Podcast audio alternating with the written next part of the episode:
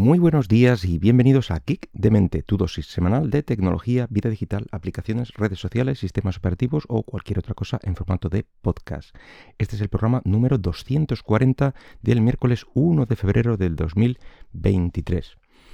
Lo primero quería disculparme un poco por la semana pasada, eh, aunque bueno, ya avisé por cierto, todo este tipo de avisos y de faltas de última hora que, bueno, que puede pasar, eh, bueno, pues las voy avisando por, por Twitter, en arroba geekdemente, Así que podéis echar un ojo ahí, pues eh, si veis que, mm, que, está tardando mucho en subirse el capítulo del, de cada miércoles, pues ahí suelo avisar de, de, qué es lo que está ocurriendo. Bueno, pues que últimamente la verdad es que me resulta un tanto complicado pues eh, sacar tiempo un poco para todo, tanto para redactar el guion como para ir revisando las noticias de cada semana. A la par que, mm, bueno, pues cada semana las noticias son un poco similares, no, no hay grandes avances ni grandes cambios eh, tecnológicos, ni ningún bombazo, ni nada, todo da vueltas al señor Elon Musk y, y la inteligencia artificial, básicamente. Entonces hay poco, hay poco tiempo para entresacar pequeños temas. En fin, una vez pasado esto, si recordáis, hace, hace algún programa que otro, a primeros de este mes, eh, os comentaba el regalo que había recibido por Reyes, este Amazfit GTR3, que, como digo, luzco en mi muñeca.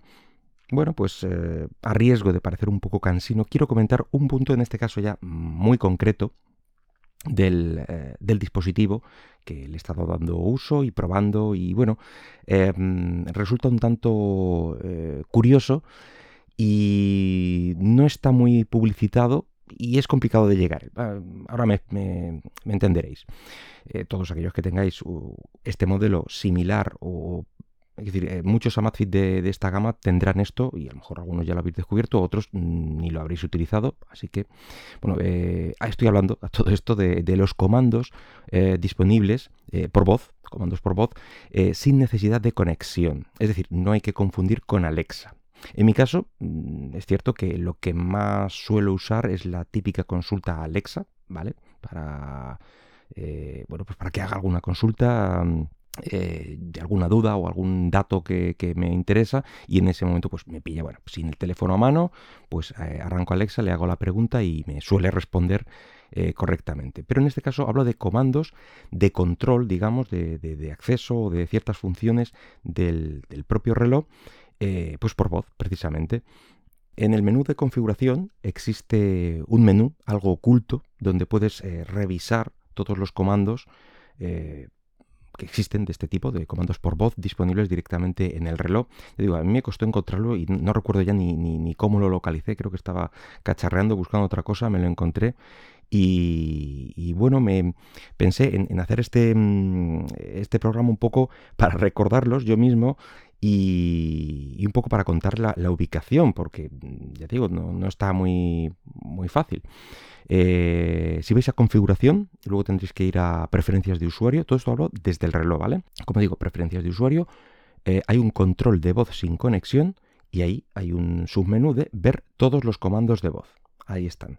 Y bueno, junto a, esta, mm, eh, junto esta opción que os he comentado de ver todos los comandos de voz, existe otra de configurar en qué idioma vas a usar el, los, comandos de voz mm, sin conexión y, lo más importante es cómo arrancar este reconocimiento de, voz, que en la versión que yo tengo pues existen tres opciones. Una es a los 5 segundos de hacer el gesto este típico de la muñeca, que es el que viene por defecto. Otro es eh, dentro de los primeros 5 segundos de, de que se encienda la pantalla. Y luego un último de siempre que esté la pantalla encendida. ¿vale? Encendida, eh, no, en, no en el sistema este de siempre en pantalla, ahí no, pero eh, cuando, cuando le das al botón, por ejemplo, en mi caso, que no tengo puesto el gesto de muñeca, sino que tengo que darle un botón, pues ahí siempre que, esté la pantalla puesta, me estará escuchándome para intentar reconocer algún comando de voz. A mí es el que más me ha gustado porque luego el gesto ya sabemos que no es, eh, no es amigo mío y el tema de, los primeros cinco segundos te piensas que está escuchando y no te está escuchando y, quedas ahí un poco idiota hablando al reloj esperando que te escuche. Entonces, no, no me ha parecido la mejor opción. Esta, esta última de siempre que esté en la pantalla, así sé que por lo menos arrancado está y, escuchando. Otra cosa es que no me, no me entienda. Así que lo que voy a hacer es comentaros un poco los comandos que, he encontrado en este menú. eh, porque la verdad es que no he encontrado ninguna otra referencia por ningún lado por internet de, qué es lo que hace. Cierto es que supongo que con la versión del software del propio reloj irá cambiando y aumentando en, capacidades y comandos. Eh, comentar que la versión en concreto que voy a comentar es la 7.47.5.1. Supongo que no habrá mucha diferencia con otras, pero bueno, ahí, ahí queda. Em, el primer menú de, comandos eh, se refiere a los controles del sistema. Eh, podremos controlar la esfera del reloj, por ejemplo, podemos decir regresar a esfera y si estás en alguna aplicación o lo que sea, pues regresará a lo que es eh, la hora. Luego los controles de no molestar, diciendo habilitar o desactivar no molestar o bien no molestar inteligente, pues activará este modo o, bien activará o desactivará el, no molestar. Em, diciendo ahorro de energía, pues entraremos en este modo. Luego tiene también un modo cine eh, con activar o desactivar modo teatro. hay, un poco de discrepancia, no sabemos si estamos en el cine o el teatro. Eh, pues eso eh, creo que es una especie de, no, de desconexión, por así decirlo, para que no te dé tantas notificaciones, la luz va al mínimo, es decir, para no molestar a tu alrededor. Luego podemos controlar el volumen con modo silenciar o subir o bajar volumen, ¿vale? Eh, un control de brillo, aumentar o disminuir brillo, sería lo que, el comando que tendríamos que decir, eh, o bien mantener o desactivar pantalla activa. ¿vale? Eh, y luego tiene una serie de funciones útiles, que la verdad es que está, está, bastante curioso. A mí el que más me gusta es el de encender o apagar linterna, ese sé que me va a salvar la vida en algún momento dado.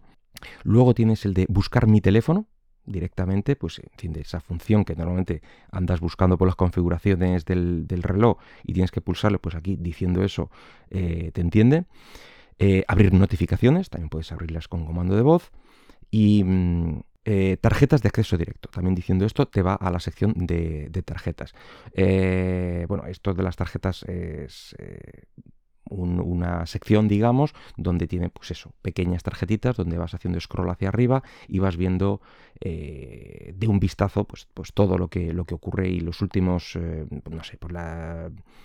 La verdad es que es configurable, pero vamos, puedes ver, por ejemplo, la, eh, última noche de, todos los picos que has tenido de sueño y tal, las pulsaciones, mm, el tiempo, por supuesto, que va, que, va a hacer. Bueno, pues todo lo, lo, que puede hacer lo ves ahí de un vistazo. Luego tenemos eh, los comandos de abrir, de, perdón, de activar app, diciendo el comando abrir y el nombre de la aplicación. Y ahí podremos abrir pues, todas las aplicaciones que, están en, digamos, por defecto en, el reloj. Así que tenemos eh, actividad, frecuencia cardíaca, entrenamiento, historial de entrenamiento, sueño, oxígeno en sangre, estrés, PAI, que la verdad es que en mi caso, no sé qué pasa con esto, no pasa de cero. Yo aquí no consigo que, que aumente el PAI este otra aplicación es clima, música. Eh, ojo, eh, música no se refiere a la reproducción, ya comenté, de, dentro del, reloj. Eh, se trata de, del, digamos, del control remoto que hace sobre el, sobre el móvil. Tienes una música puesta en el móvil, entonces a través de este control remoto puedes pasar a la siguiente, pausar, etcétera.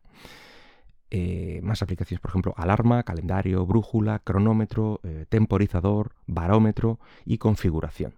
Luego tendremos un control de ejercicio, así que podremos decirle directamente iniciar entrenamiento.